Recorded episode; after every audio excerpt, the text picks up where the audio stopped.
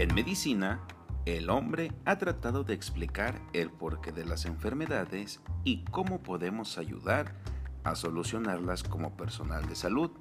Fue así como surgió la medición de la presión arterial basada en todos los problemas de salud vistos a lo largo de la población. Es por eso que hoy hablaremos de la hipertensión arterial para dar una atención informada. Para esto, tengo invitadas que ayudaron a hacer la investigación de tal de, de esta patología. Para empezar, comenzaremos contigo, Carmen. Por favor, háblanos de dónde viene la hipertensión y cuáles son sus...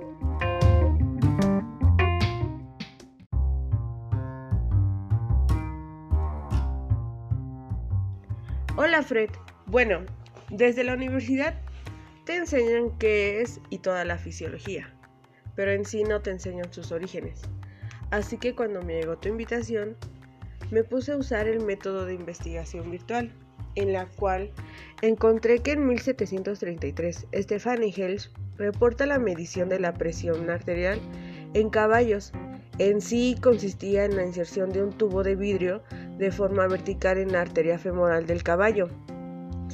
Pasaron casi 90 años para que Yang Li Poseu repitiera este procedimiento, pero ahora sería en perros y utilizó por primera vez los milímetros de mercurio como unidad de medida para la presión arterial, que posteriormente Ray usó para la creación del primer esfigmomanómetro. En 1905, que el médico ruso Nikolai Sergei Korofov describió que la presión arterial poseía dos componentes.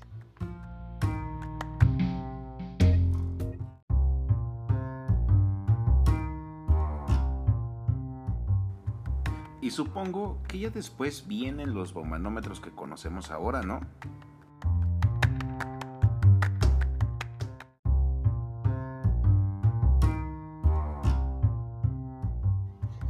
Así es, el auge del esfigmomanómetro de mercurio en el siglo XX fue reemplazado rápidamente por los aneroides y estos en 1960 por el método oscilométrico, aunque su aplicación práctica se descubrió recién en 1966 y hasta ahora se sigue investigando mejores formas.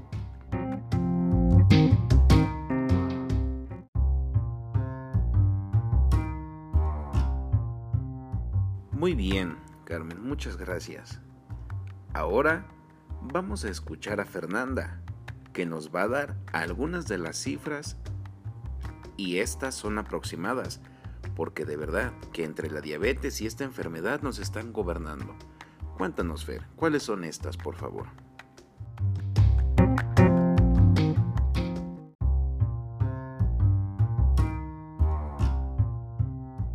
Así es, Fred, la prevalencia de la hipertensión arterial en México es del 24% en adultos y del 30.8% en pacientes menores a 20 años. Imagínate, con una incidencia del 5% anual, se estima que el número de casos es de 15 millones de hipertensos en la población entre 20 y 60 años de edad. Más de la mitad de la población portadora de hipertensión lo ignora, ya que por causas diversas solo se detectan del 13.4 al 22.7%. Menos de la mitad de los que se conocen hipertensos toman medicamentos y de estos solo el 20% está controlado. ¿Puedes creerlo? El sobrepeso y la obesidad son factores predisponentes para el desarrollo de esta enfermedad y se estima que cerca del 70% de la población los padece. En el Instituto Mexicano del Seguro Social es una institución que cubre un poco más de la mitad de los mexicanos se otorgan más de 600.000 consultas por hipertensión arterial en un año y se ven aproximadamente 30.000 pacientes nuevos hipertensos cada año. Y esto es por varios factores. El riesgo es mayor si existen antecedentes familiares de enfermedades del corazón. Su riesgo es aún más alto si un pariente cercano murió joven por un ataque al corazón.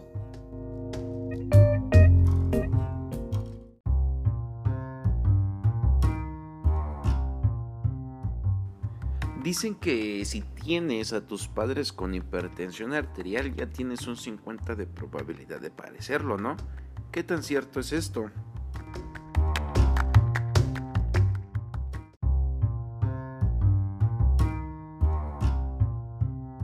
Sí, así es. Y le sigue el factor del sexo. El simple hecho de ser varón es un factor de riesgo para cardiopatía isquémica e hipertensión arterial. Entre los 35 y 40 años se tiene una mortalidad por esta enfermedad de 4 a 5 veces más que en la mujer. En la mujer posmenopáusica existe mayor prevalencia de hipertensión arterial, así como un deterioro del perfil lipídico, con aumento del colesterol y las lipoproteínas de baja densidad. Es más frecuente en mujeres de tercera edad. La ingesta de cafeína en forma de café, té o refrescos de cola pueden provocar elevaciones agudas de la presión arterial. Pero ¿qué tal no le bajamos a la coca, verdad? La baja ingesta de potasio y calcio, alta ingesta de sodio, la alta ingesta de alcohol. Este en especial puede producir una elevación aguda de la presión arterial mediada por activación simpática central cuando se consume en forma repetida y puede provocar una elevación persistente de la misma. La bueno, perdón, el alta ingesta de grasas, comer demasiada grasa, especialmente las grasas sobresaturadas, eleva los niveles de colesterol en sangre, uy, como no te imaginas. El consumo de tabaco es en un 25% de los hipertensos menores de 60 años el que representa la resistencia a la insulina o la intolerancia a la glucosa, la hiperinsulinemia o la hipertrigliceridemia, también la hipercolesterolemia y el sedentarismo. Ahora dime tú, ¿Quién no tiene uno de estos factores?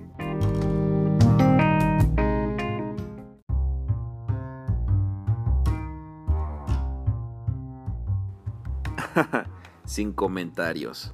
Muy bien. Mariana, ahora te pedimos por favor que nos ayudes con las clasificaciones y también explícanos cómo estas nos afectan. Adelante, por favor.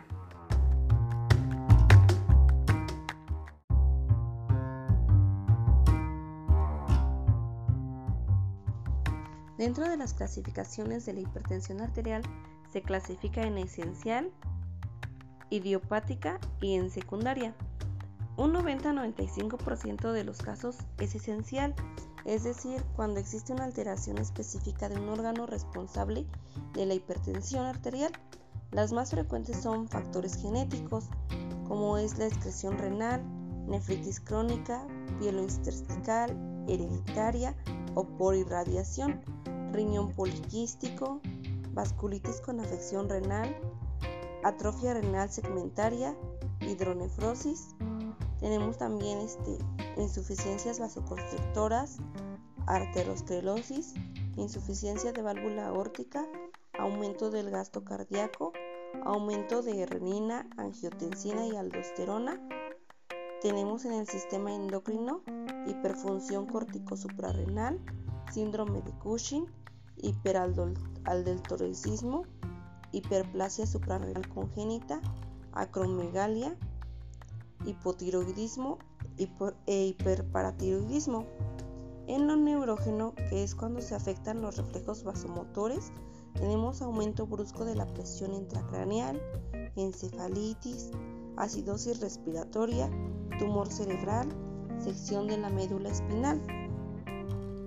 Y dentro de los factores secundarios o factores ambientales tenemos lo que es el tabaquismo, la obesidad, el consumo excesivo de sodio, también el consumo no moderado de anticonceptivos orales, ya que estos aumentan los estrógenos, el consumo de glucocorticoides, mineralcorticoides como pomadas, simpaticométicos, los inhibidores de la monoxidasa, eh, como lo son los alimentos con tiramina, antidepresivos tricíclicos, ciclosporinas y también tenemos lo que sería la hipertensión inducida por el embarazo.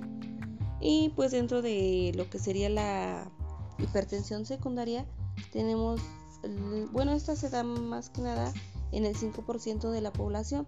Tenemos hipertensión renovascular, trastornos monogénicos, defectos genéticos y mutaciones.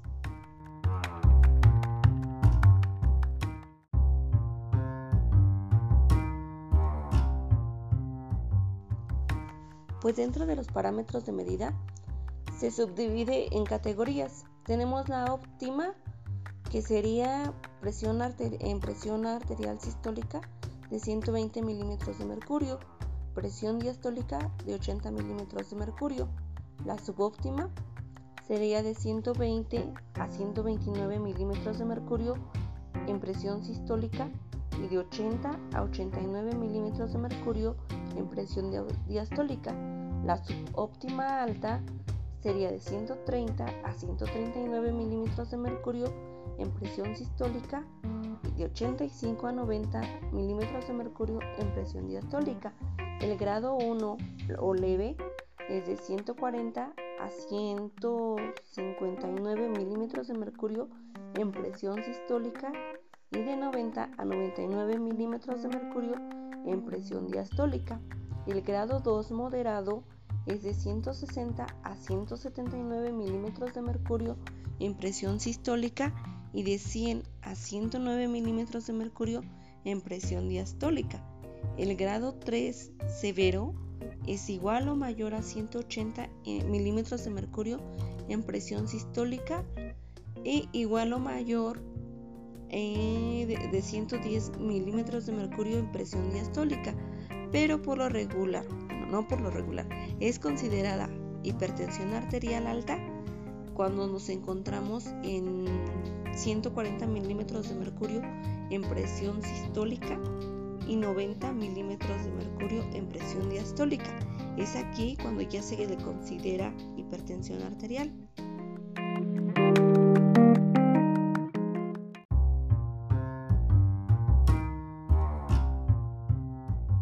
Oh, vaya, qué interesante. Muy bien, Mariana, gracias. Dani, fíjate que ya conocimos su origen, sus clasificaciones y demás.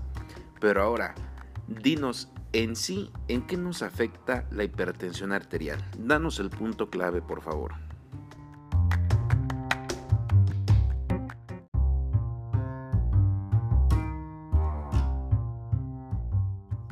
Fred, ¿qué tal? ¿Cómo estás? Pues sí, ya conocimos todo lo que vamos a, a, saber, pero ahora vamos a ver en qué nos afecta y en sí qué es lo que es la hipertensión. Bueno, la presión arterial es la fuerza o la tensión de la sangre que ejerce sobre las paredes de nuestras arterias. Y esto pues sucede cuando pasa la sangre por en medio de ellas. Esta presión alcanza su valor máximo durante la sístole ventricular, que es la presión sistólica, y el más bajo durante la relajación cardíaca, que es la presión diastólica. Hemodinámicamente, la presión arterial depende del gasto cardíaco y la resistencia vascular total. Los parámetros que son finalmente controlados por el sistema nervioso autónomo, el gasto cardíaco depende del volumen sistólico del ventrículo izquierdo y la frecuencia cardíaca. Sobre el gasto cardíaco influiría el retorno venoso, la estimulación simpática, la estimulación vagal, perdón, y la fuerza del miocardio. La resistencia vascular al flujo de la sangre depende del diámetro de la luz del vaso, y las pequeñas arterias y las areolas que tienen un diámetro de un milímetro y estas son las que ofrecen mayor resistencia.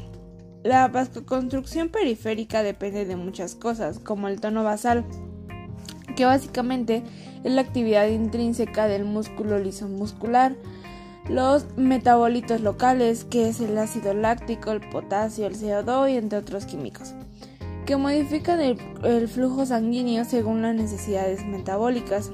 También influyen los sistemas hormonales locales eh, y también una de las hormonas sistémicas que son como las que nos ayudan en el sistema renina que también nos influye el sistema nervioso autónomo. La presión arterial se mantiene a un nivel que permite un buen funcionamiento del cerebro una correcta presión de perfusión renal y una perfusión suficiente a las demás arterias, entre ellas la arteria coronaria. Existen tres tipos. La presión alta, que en el seno carotidio y el callado aórtico la podemos encontrar o la podemos ver. La presión baja, que este está situado en la arteria pulmonar y en ambas aurículas. Y de alta y baja presión en el ventrículo izquierdo y las arterias diferentes renales principalmente. Podemos verlo con un cuadro clínico. La mayoría de los pacientes son asintomáticos al principio de la enfermedad y generalmente en un hallazgo casual y con frecuencia cuando se detecta la hipertensión ya está presentando percusiones orgánicas evidentes. Los síntomas de la hipertensión arterial como motivo de consulta pueden ser cefalea, disnea, vértigo. Recordemos que la disnea es la dificultad respiratoria vértigo trastornos en la visión. La cefalea la mayor parte de las veces no tiene relación alguna con el nivel tensional. Es propia de presiones arteriales distólicas como 110. Se enfoca en la, en la región occipital, sobre todo en los individuos jóvenes, y aparece al despertar en las mañanas y desaparece al término de unas horas. En ocasiones los pacientes refieren disnea, que puede ser secundaria a una cardiopatía isquémica o insuficiencia cardíaca. El vértigo es frecuente en hipertensos no tratados. La visión borrosa puede ser causada por una retinopatía hipertensiva grave. otras manifestaciones pueden ser epistasis, acúfenos, palpitaciones, fatigas, eh, dolores musculares o impotencias y también pueden presentar datos de isquemia cerebral transitoria. Ahora, Jimé, tú que estás en el campo clínico, dinos, ¿cómo diagnostican?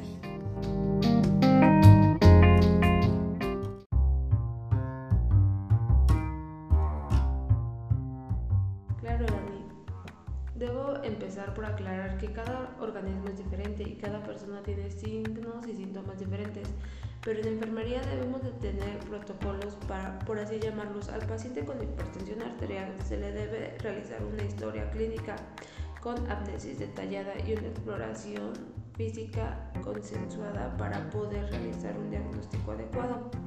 La presión arterial se caracteriza, se caracteriza por grandes variaciones en un mismo día y entre, día, y entre días.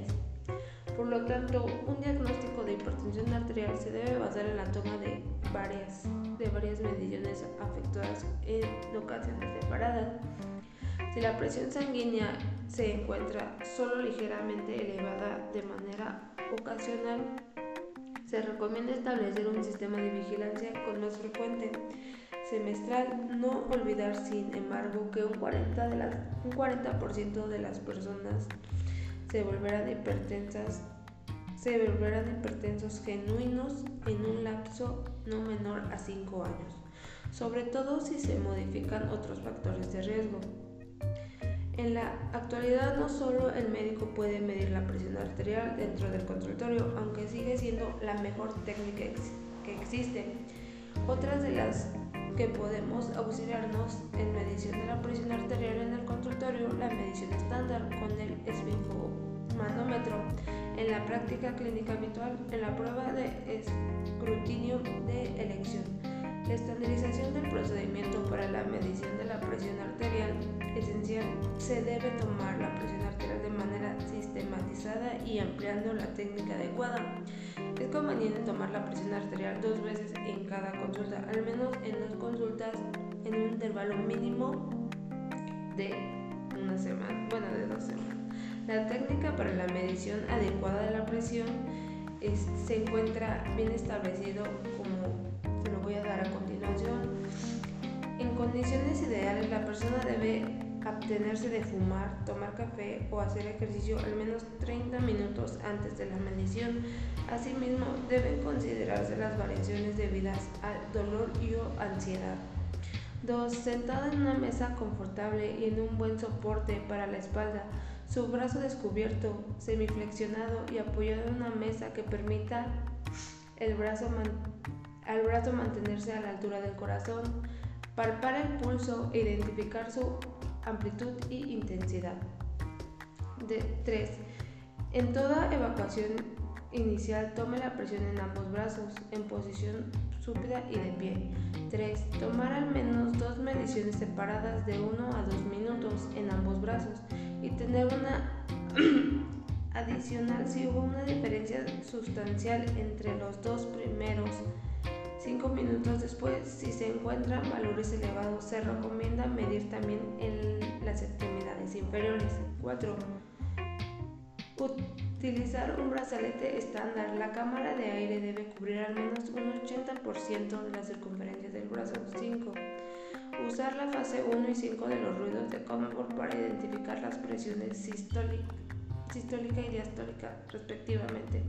No ejercer la presión con el estetoscopio sobre la arteria y no colocar la campana del estetoscopio bajo el brazalete. 6. Medir la presión arterial de ambos brazos durante la primera visita y tomar el valor más alto como referencia.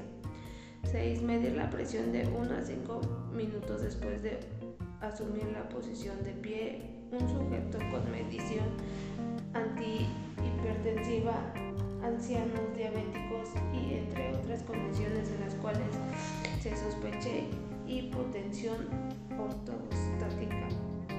Determinar la frecuencia cardíaca 30 segundos después de la segunda medición de la posición de, en la posición sentado. Y ya después debemos de dar tratamiento. Pero chicos, recuerden que nosotros no podemos recetar nada.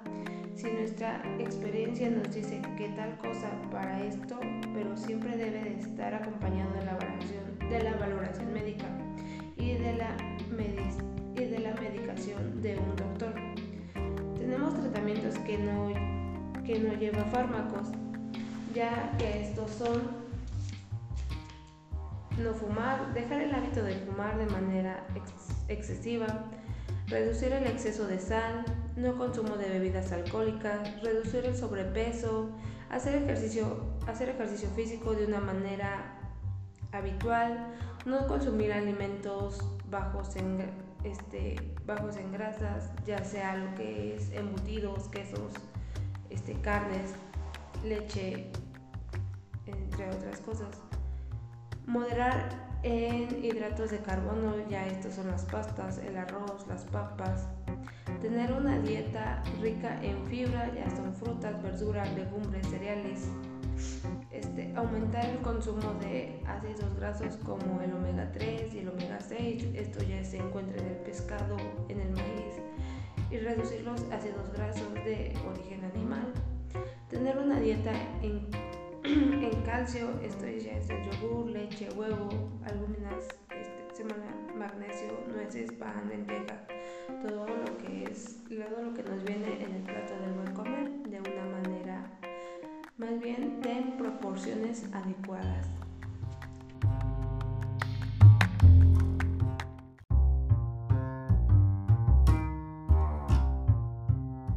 Por otro lado, entre sus complicaciones agudas se encuentra la emergencia hipertensiva, caracterizada por aumentos bruscos de la presión arterial, casi siempre por encima de 220 a 130 milímetros de mercurio, acompañada de trastornos de los órganos diana.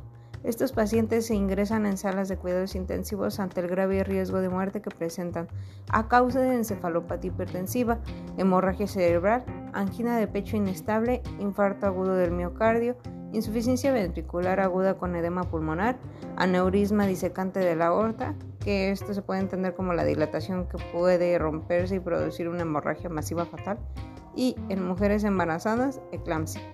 La presión arterial debe bajarse en una o dos horas con medicamentos parenterales. La hipertensión arterial puede afectar a largo plazo casi todos los órganos y sistemas del organismo. Las complicaciones cardíacas dentro de sus efectos sobre el corazón se encuentran entre los más peligrosos, la hipertrofia del ventrículo izquierdo, fallo del ventrículo izquierdo, insuficiencia cardíaca congestiva, infarto agudo al miocardio, angina de pecho, y la elevación de la presión arterial renal determina la disminución de la secreción de la renina.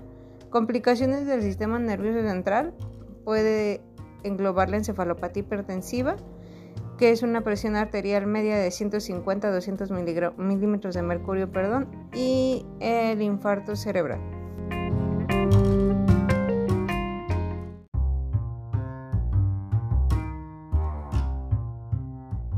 Muy bien, chicas, muchas gracias.